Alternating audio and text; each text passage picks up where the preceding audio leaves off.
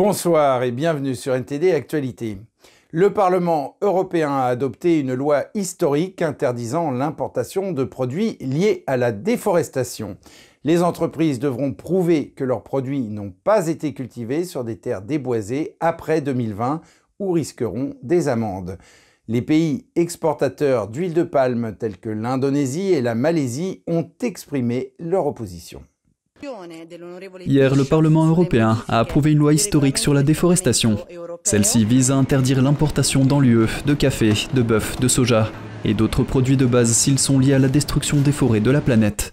En vertu de cette loi, les entreprises qui vendent des produits dans l'Union européenne devront produire une déclaration de diligence raisonnable et des informations vérifiables prouvant que leurs produits n'ont pas été cultivés sur des terres déboisées après 2020, sous peine de se voir infliger de lourdes amendes. Ces règles visent à éliminer la déforestation des chaînes d'approvisionnement d'une série d'articles de consommation courante vendus en Europe. Elles s'appliqueront au soja, au bœuf, à l'huile de palme, au bois, au cacao, au café, au caoutchouc, au charbon de bois et aux produits dérivés, notamment le cuir, le chocolat et les meubles. La loi ne vise aucun pays en particulier, mais elle s'est heurtée à la réticence de pays qui seraient parmi les plus touchés. L'Indonésie et la Malaisie, les plus grands exportateurs d'huile de palme au monde, ont accusé l'UE de bloquer l'accès au marché à leur huile de palme. L'UE est le troisième importateur mondial de l'huile de palme. En raison de la loi, la Malaisie a déclaré qu'elle pourrait cesser d'exporter de l'huile de palme vers l'UE, tandis que les petits exploitants d'huile de palme avertissent qu'ils ne peuvent pas se conformer à ces exigences de prouver quand et où les marchandises ont été produites en utilisant des données de géolocalisation précises. Le Parlement européen a approuvé à une large majorité la loi qui avait été convenue par les négociateurs de l'UE l'année dernière afin d'entrer en vigueur, la loi doit être formellement approuvée par les États membres de l'UE, un processus qui passe généralement par des accords préétablis sur les lois. Les grandes entreprises auront alors 18 mois pour s'y conformer, et les petites entreprises 24 mois. Les entreprises qui ne respectent pas les règles pourraient se voir infliger des amendes allant jusqu'à 4% de leur chiffre d'affaires dans un État membre de l'UE. Les pays de l'UE effectueront des contrôles de conformité pour faire respecter les règles. L'Ukraine a déclaré mercredi que les inspections de navires reprenaient dans le cadre d'un accord négocié par l'ONU sur l'exportation en toute sécurité de céréales à partir des ports ukrainiens situés sur la mer Noire. Mais cet accord risque de ne pas être prolongé en mai. Entre-temps, la Pologne a accepté de lever l'interdiction de transit des céréales et autres produits alimentaires ukrainiens. Varsovie craignait que les produits n'inondent le marché polonais et ne fassent chuter les prix. L'Ukraine a conclu un accord avec la Pologne pour lever l'interdiction de transit de ses exportations de céréales. L'accord a été conclu mardi après deux jours de négociations. La Pologne, la Hongrie et la Slovaquie ont imposé des interdictions d'importation pour protéger leurs agriculteurs face à l'afflux de produits bon marché. Varsovie a également interdit le transit des céréales ukrainiennes vers d'autres marchés. Mais le ministre polonais de l'Agriculture, Robert Telus, a déclaré que cette restriction allait être levée. Je dois vous dire à tous que je suis très heureux parce que nous avons réussi à mettre au point des mécanismes qui garantiront qu'aucune tonne de céréales ne restera en Pologne, que les cargaisons seront transportées à travers la Pologne, et c'est peut-être l'information la plus importante pour nous. L'accord ne met pas fin aux inquiétudes concernant les exportations de céréales de l'Ukraine. Un pacte autorisant les expéditions via la mer Noire doit expirer le 18 mai, et il n'est pas certain qu'il puisse être prolongé. Moscou affirme qu'un accord distinct visant à faciliter ses propres exportations de produits agricoles et d'engrais n'est pas respecté. Le ministre russe des Affaires étrangères, Sergei Lavrov, se rendra à New York la semaine prochaine pour s'entretenir de la question avec le secrétaire général des Nations Unies. Mardi soir, le porte-parole de l'ONU, Stéphane Dujarric, a déclaré que les enjeux étaient importants. Il y a beaucoup de gens dans le monde qui dépendent de la nourriture et des céréales qui sont exportées, qui dépendent des engrais. Et même s'ils ne dépendent pas exactement de ces céréales et de ces engrais, ils dépendent du fait que le prix mondial de la nourriture et des engrais n'augmente pas. Je pense qu'il est important que chacun assume ses responsabilités.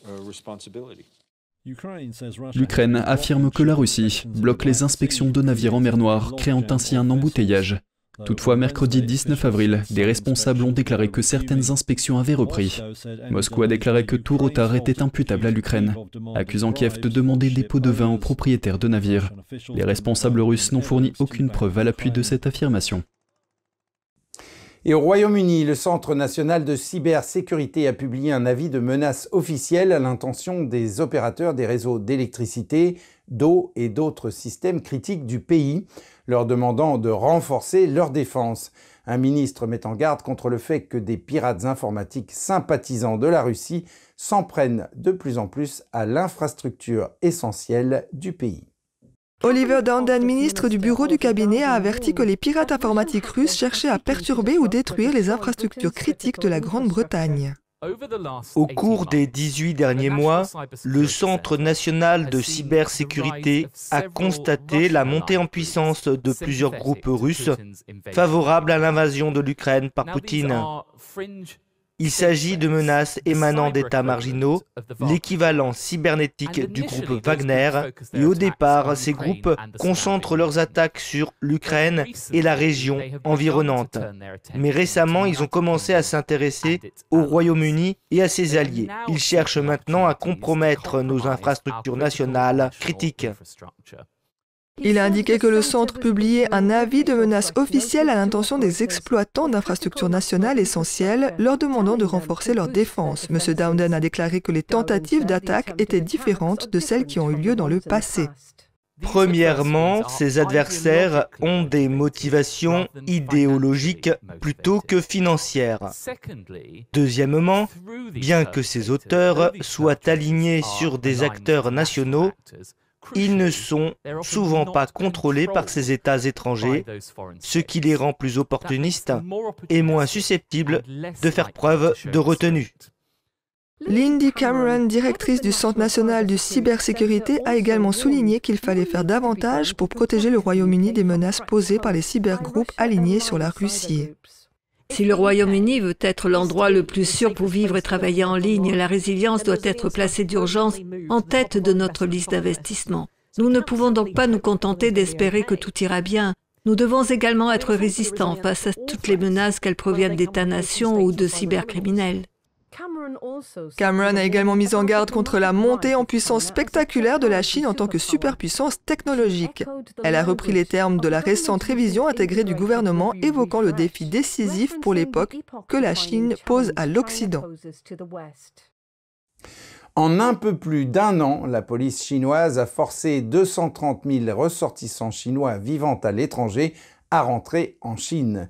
C'est ce que révèle un rapport de Safeguard Defenders, une organisation de défense des droits de l'homme qui surveille les disparitions en Chine.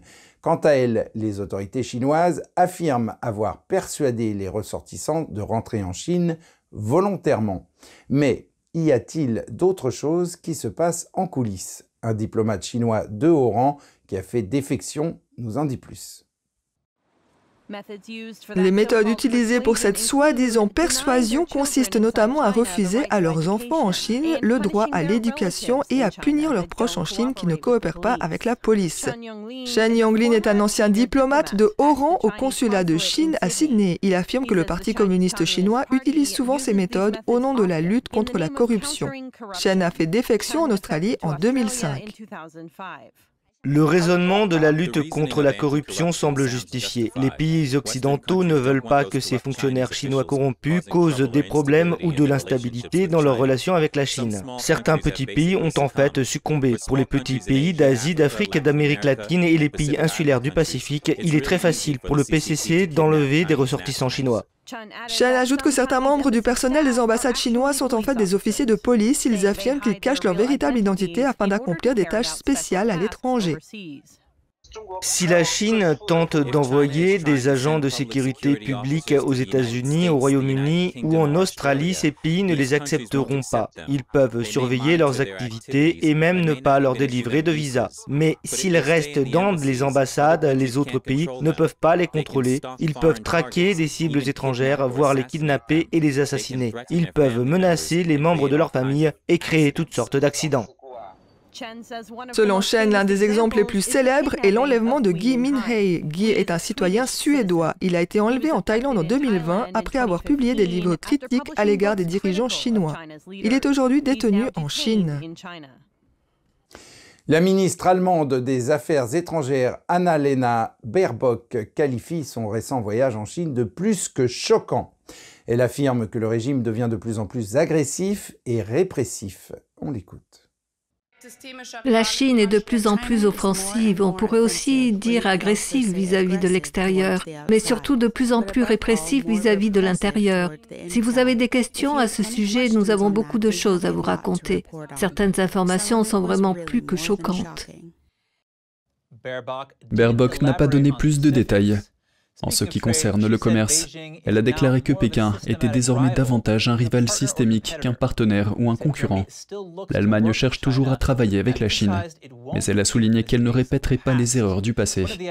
L'une des idées qu'elle rejette désormais est celle du changement par le commerce, qui consiste à penser que l'Occident peut transformer les dictatures par le biais du commerce. Lors de sa visite à Pékin la semaine dernière, Baerbock a prévenu que toute tentative de la Chine de prendre le contrôle de Taïwan serait inacceptable. Pékin a demandé à Berlin de soutenir ce qu'elle appelle la réunification de Taïwan. Le régime communiste affirme que Taïwan gouvernait démocratiquement et son propre territoire et a menacé de s'emparer de l'île par la force. Et un artiste photo média allemand a fait la une des journaux. Son image générée par l'intelligence artificielle lui a permis de remporter un important prix de photographie. Pourtant, une fois sur le podium, le photographe a refusé sa récompense. Voyons pourquoi. Boris Eldexen a créé cette image en utilisant l'intelligence artificielle. Il l'a testée en la présentant au Sony World Photography Awards. Je voulais voir si les concours étaient préparés à recevoir des images d'IA, ce qui n'est pas le cas. En mars, Eldexen a appris qu'il était le lauréat du concours ouvert catégorie créative. Il a contacté les organisateurs du concours et les a informés de la nature de son image. On m'a promis que je recevrais bientôt les questions. J'ai attendu 20 jours. Rien. J'en suis arrivé au point où je me suis dit qu'il fallait que je fasse quelque chose de dérangeant, quelque chose qu'ils ne peuvent pas passer sous silence, comme ils l'ont fait par le passé.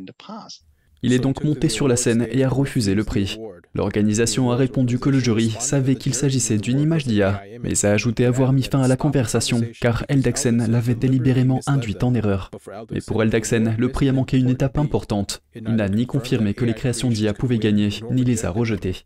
Il est très important qu'il soit conscient qu'il y aura de plus en plus d'images générées par l'IA dans les concours photos et qu'il ne faut pas les confondre. Ce sont deux choses différentes. Elles se ressemblent, mais elles ne devraient pas être dans la même catégorie. Eldexen estime que ce que l'IA apporte à l'humanité est imprévisible, voire inarrêtable. Il estime également que cette technologie présente des risques pour la société, en particulier dans le domaine du journalisme.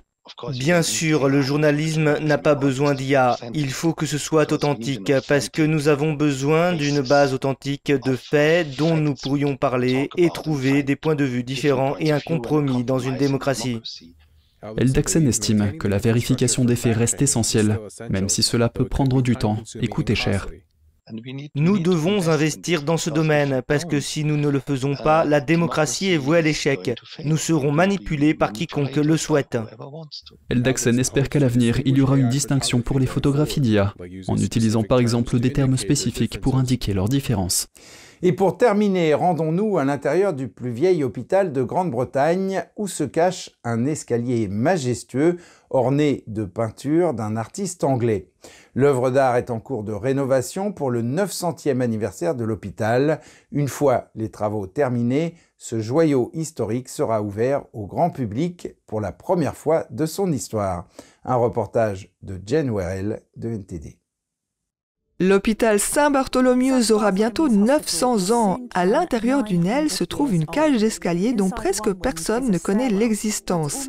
Elle est en train d'être rénovée. William Hogarth a peint deux œuvres dans cette cage d'escalier dans les années 1730. William Hogarth est né dans la région à Bartholomew, à deux pas de l'hôpital lorsque le bâtiment était sur le point d'être achevé. Il a appris que les gouverneurs de l'hôpital allaient confier la peinture de l'escalier à un Italien, Jacopo Amigoni. Hogarth a insisté pour que ce projet soit réalisé par un artiste local et il a offert ses services gratuitement. On lui a demandé de décorer l'escalier. C'est alors qu'il a commencé à réfléchir au sujet à choisir. Il a donc choisi ce qu'il appelait des histoires bibliques, des histoires tirées du Nouveau Testament, et il a travaillé très dur pour s'assurer qu'elles étaient adaptées à l'hôpital. Le tableau derrière nous, la grande toile, c'est le Christ à la piscine de Bethesda.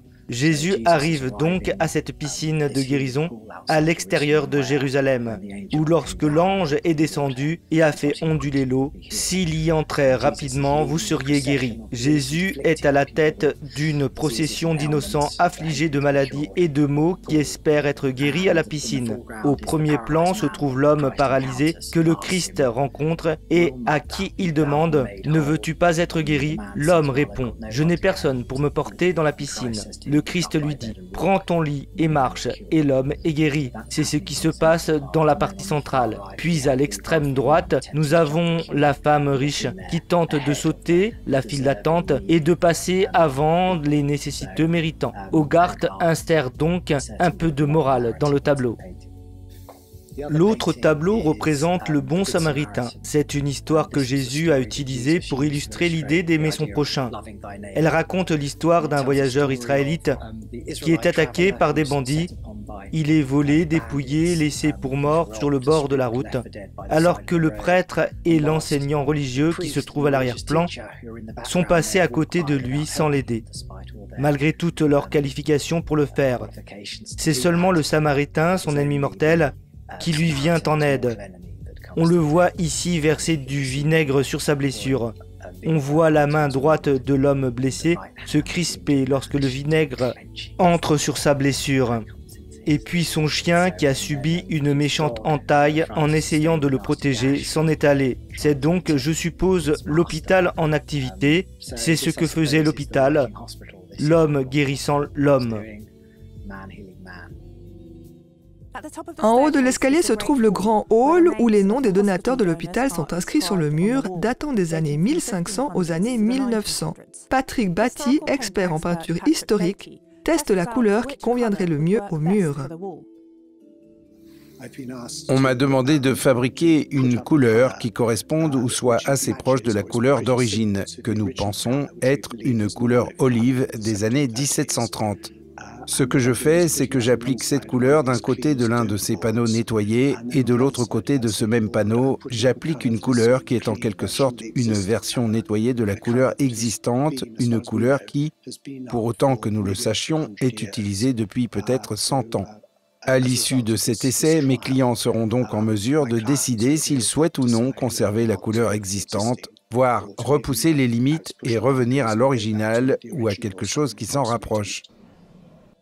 Ils espèrent que la beauté de l'art jouera un rôle dans le rétablissement et la réflexion des gens. Lorsque nous étions en pleine pandémie, nous avons commencé à ouvrir le bâtiment au personnel pour la première fois. Les employés étaient très reconnaissants car ils avaient besoin de s'échapper de l'environnement très clinique. Ils travaillaient sous haute pression pour se rendre dans ces beaux espaces et ils pouvaient se détendre et réfléchir. Nous sommes très intéressés par le pouvoir des espaces, de l'art et de l'architecture pour faciliter le rétablissement et permettre aux gens d'échapper à la pression et au stress du monde hospitalier.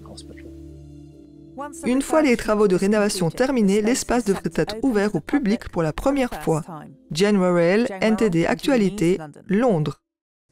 Et c'est la fin de ce journal. Merci de l'avoir suivi. Vous pouvez suivre tous les programmes de NTD sur Ganjing World, la plateforme 100% propre, en tapant www.ganjing.com/fr-fr ou en cliquant sur le lien qui se trouve sous la vidéo. Quant à nous, on se retrouve demain à 20h pour une nouvelle édition et d'ici là, je vous souhaite à toutes et à tous et au nom de toute l'équipe une excellente soirée sur NTD.